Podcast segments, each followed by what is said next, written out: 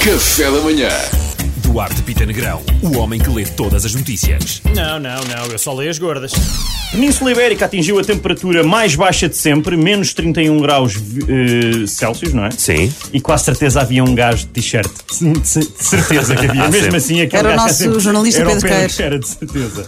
Isto é tão frio que, por exemplo, cá em Portugal, alunos estão a ser obrigados a levar mantas para a escola por causa do frio. Se não levares, além de teres frio, tens falta de material. Se eu, se eu levasse uma manta para a escola, ia ser difícil não dormir um bocado mal, vou ser sincero. Leva uma manta, leva uma, uma almofadinha, uma gemada irlandesa com um bocadinho de whisky. Pá, boa sorte. João Bo- Bem-vindos à oitava temporada da série Estado de Emergência.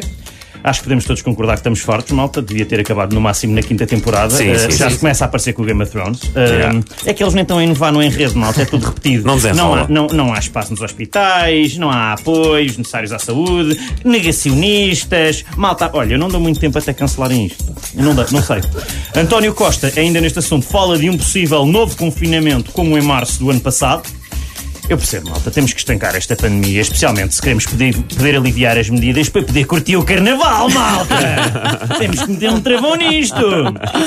Por último, entram hoje em vigor as alterações ao Código da Estrada, com multas e agravamentos, Ah.